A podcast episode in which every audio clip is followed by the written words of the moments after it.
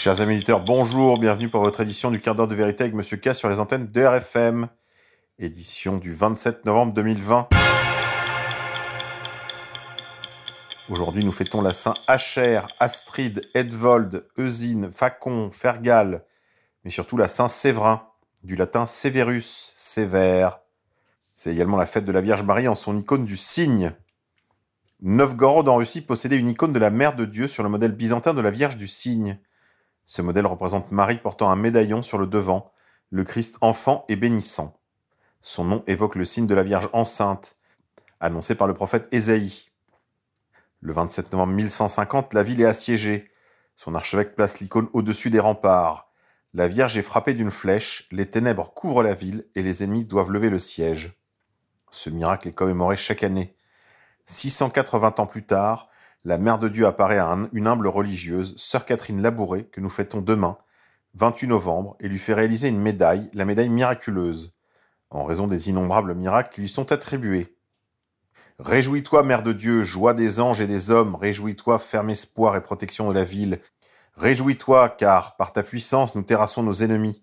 Réjouis-toi, Mère du soleil spirituel qui éclaire les fidèles et plonge les infidèles dans l'obscurité. Réjouis-toi, ô Vierge, louange des chrétiens. Hymne pour la fête de l'icône de la Vierge du Cygne. Dicton du jour. Si la neige n'est pas là à la Saint-Séverin, elle n'est pas loin. Au jardin, il est temps de commencer l'élagage des grands arbres et le dessouchage. Également de surveiller les araignées rouges sur les palmiers dans la maison. Grosse édition aujourd'hui. Alors on va faire ça façon marathon. 60 centres de vaccination en construction en Allemagne, avec des congélateurs à moins 90 commandé il y a déjà de cela plusieurs mois. Comment pouvait-il savoir? Il s'agit bien sûr d'une pandémie. Et après, on nous traite de complotistes. Non, c'est vous les ignares, hélas, via Sylvano Trotta.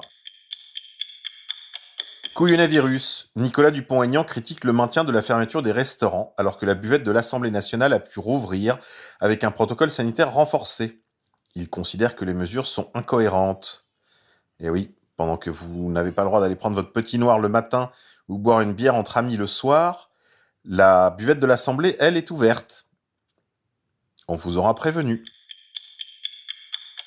Couillonavirus encore. Le Daily Mail écrit 95% des gens qui sont soi-disant morts du Covid sont en réalité morts d'autres maladies plus graves. À retrouver sur planète360.fr. Le Daily Mail lâche le Kraken en une sur l'utilisation du Covid comme instrument de peur et d'ingénierie sociale. 95% des gens soi-disant morts du Covid sont en réalité morts d'autres maladies plus graves. C'est le journal le plus lu d'outre-Manche. Terreur globale. Macron annonce une loi pour placer de force les gens en résidence surveillée. Nous rejoignons enfin la Nouvelle-Zélande, le laboratoire occidental des métropoles de contrôle des populations. Macron a annoncé le vote rapide d'une loi permettant au gouvernement de décréter l'isolement obligatoire et discrétionnaire des gens, sans leur accord donc. Les médias ont déjà lancé une grande campagne de matraquage qui va accompagner le vote de cette loi terroriste. Concrètement, vous subirez perpétuellement des tests Covid-19, puis Covid-20, puis 21, puis 22. Ces tests sont défaillants depuis l'origine et servent à déclarer positif des millions de gens en parfaite santé afin d'alimenter la panique. Il se passe quelque chose d'extrêmement bizarre. J'ai été testé quatre fois aujourd'hui par le Covid. Deux tests sont revenus négatifs deux sont revenus positifs. Même machine, même test, même infirmière. Test rapide de l'antigène de BD. C'est ce que déclare Elon Musk sur Twitter. Grâce à ce procédé, des tranches successives de la population pourront régulièrement être assignées à résidence et suivies grâce au GPS, Wi-Fi réseau mobile de leur smartphone. En cas de sortie illégale de leurs cellules individuelles, leur logement d'État, les fugitifs seront arrêtés et sanctionnés. Les plus endurcis seront vraisemblablement neutralisés par des méthodes qui restent à découvrir. La logique de cette décision est bien sûr d'imposer la vaccination obligatoire. En échange d'un semblant de vie sociale, vous devrez laisser les autorités et les multinationales vous inoculer des substances mystérieuses dans les veines et espérer ne pas en mourir tout de suite. L'hyperclasse pense que 99% des gens plieront face à cette menace de mise en résidence surveillée et accepteront donc toutes les mesures de contrôle des mouvements de la population. Avec le vote de cette loi, vous déplacer librement ne sera plus une liberté fondamentale, ce sera un privilège accordé par le gouvernement. Vous serez par défaut assigné à résidence, sauf si vous demandez une dérogation à l'État parti, après avoir subi tout ce qu'il veut vous faire subir en termes d'obligations de surveillance et de traitement sanitaire. Si vous refusez, vous serez perpétuellement en résidence surveillée. Vous serez aussi débranché du système d'échange monétaire avec la suspension totale ou partielle de votre portefeuille en euros numériques lorsqu'il sera mis en place d'ici deux ans, via démocratie participative. Couillonavirus encore. Nos vieux vont servir de cobayes. Un membre du comité vaccin Covid-19, Odile Launay, nous explique sur RTL qu'ils ne savent pas du tout quels seront les effets secondaires indésirables de leur vaccin et qu'ils vont le tester sur les vieux pour lesquels la balance bénéfice-risque est, ouvrez les guillemets, acceptable. C'est un véritable scandale. Cette vidéo doit faire le tour, donc partagez-la et informez les personnes âgées que vous connaissez. Refusons ce vaccin en masse. Ils ne passeront pas. Pour les effets indésirables, donc ce qui a été demandé, c'est d'avoir au minimum deux mois de recul en médiane, c'est-à-dire euh, le, la durée médiane de suivi des participants dans ces essais. Euh, c'est très court, évidemment, mais, ça, euh, veut ça dire permet. que, ça veut dire qu'il y a des vaccins qui seront déjà sur le marché, qu'on aura commencé à vacciner sans avoir les résultats ah non, on aura ces données. Ce qui a été donné, demandé, c'est ces données sur deux mois. Donc on aura ces données sur deux mois. Bien sûr, deux mois, c'est court. Euh, et donc, ce qui explique qu'on va vacciner en priorité les, les, personnes qui sont le plus à risque de faire des complications de, ces, de cette euh, maladie pour lesquelles on peut accepter euh, qu'il y ait euh, des effets indésirables. Donc, on va, dans le cadre de ce qu'on appelle la, la balance bénéfice-risque, on va prioriser pour les premières doses de vaccin. Tout le monde ne va pas être vacciné en même temps. On va avoir des vaccins petit à petit pour commencer les gens qui sont le plus à risque de faire des, des formes mmh. sévères. Covid-19, encore et encore, vers une vaccination obligatoire pour les vols internationaux. Une compagnie aérienne australienne a annoncé vouloir rendre obligatoire la vaccination contre le Covid-19 pour les passagers de ses liaisons internationales. D'autres, plus mesurés, expliquent vouloir attendre la mise à disposition du vaccin, via RT France. Vaccin toujours, un retour à la vie normale pourrait être possible à l'automne 2021, à la condition de vacciner 80-90% des Français. C'est ce que déclare le professeur Arnaud Fontanet sur BFM TV. France d'après. À terme, la détresse morale des étudiants tuera plus que la Covid-19. Le président de l'université de Strasbourg et neuf autres présidents d'université demandent un déconfinement plus rapide dans leurs établissements. Via France Info. Foutage de gueule. Les stations de ski seront ouvertes à Noël, mais vous devrez remonter les pistes à pied puisque les remontées mécaniques seront fermées a déclaré Jean Castex, Premier ministre de fait. Isolement des malades encore. Le docteur Gérald Kirzek déclare sur LCI sur l'isolement des malades. Il s'agit de prisons sanitaires, de bracelets électroniques. On parle de délinquants. De, de, confinement pour les malades obligatoire. Pourquoi?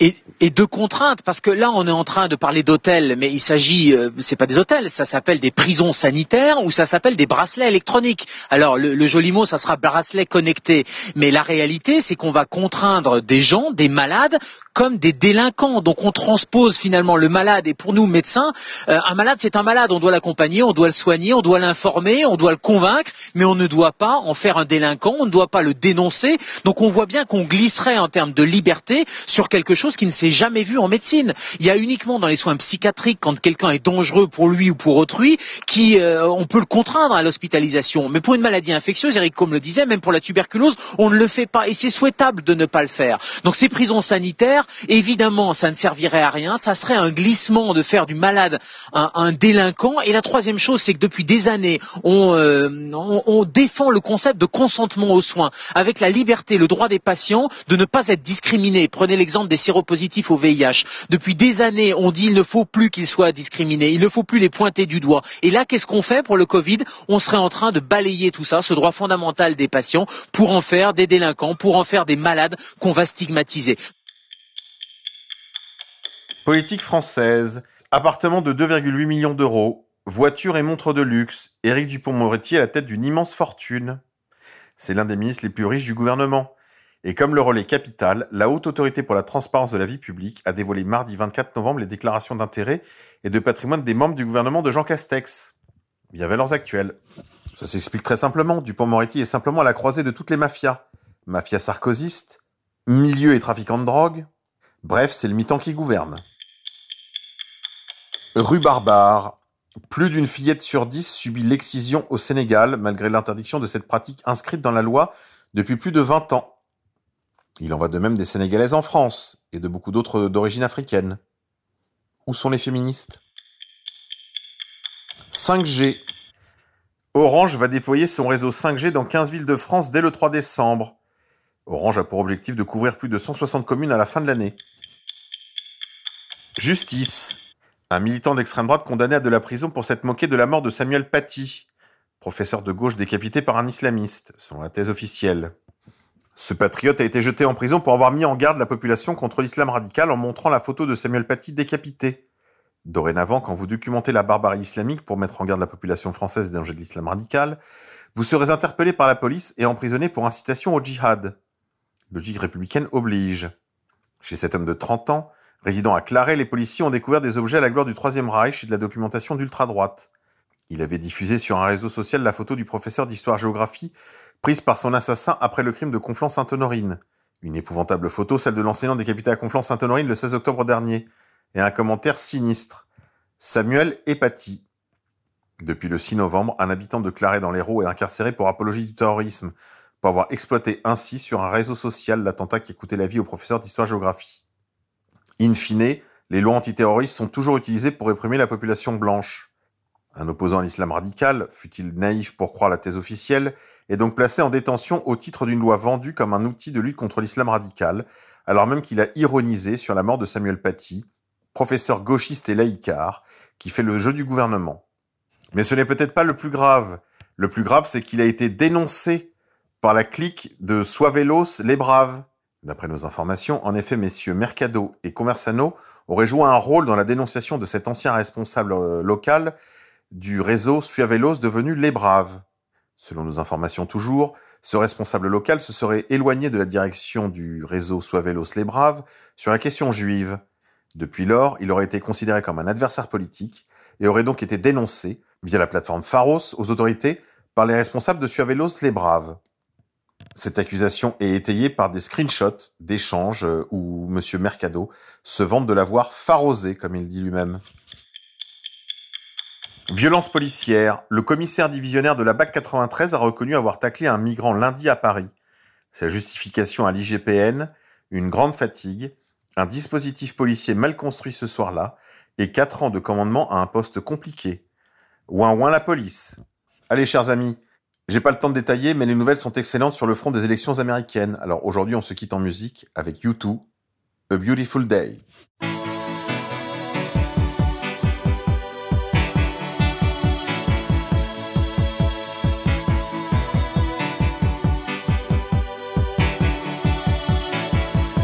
heart is a balloon Shoots up through the stony ground There's no room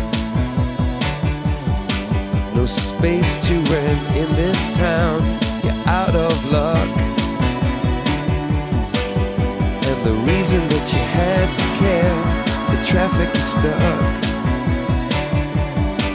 And you're not moving anywhere. You thought you found a friend to take you out of this place. Someone you could lend a hand in return Oh.